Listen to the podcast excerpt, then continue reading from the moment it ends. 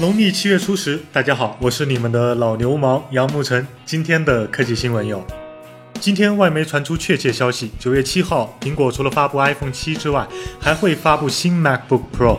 除了增加 Touch ID 和 OLED 触控屏外，还将使用新一代的英特尔 Skylake 处理器和 AMD 北极星架构显卡。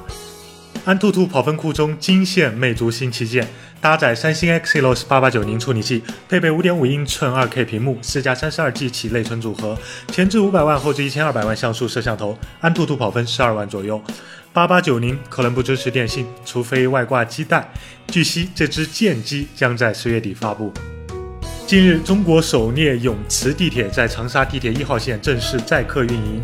与普通地铁列车比，综合节能达百分之三十，比坑爷爷的巴铁靠谱多了。AMD Zen 工程版基准测试成绩曝光，主频二点八 G 赫兹，加速达三点二 G 赫兹，性能领先 i 五四六七零 K 约百分之十，比 i 七四七九零落后百分之十左右。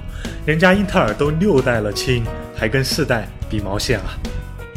索尼发布了 Z9D 系列国行版，有六十五、七十五、一百英寸三个尺寸，三款电视都采用了超窄边框设计，侧边金属包边，配备 4K 液晶屏，操作系统基于安卓6.0。其中一百英寸的 Z9D 还搭载了自主研发的 X1 Extreme 图像处理芯片。据称，一百英寸的 Z9D 售价在三十万人民币左右。在场有买得起这只大法的吗？做我女朋友吧。你还没关注咱们 v 注意的微信公众号吗？再不关注，秋天都要到了。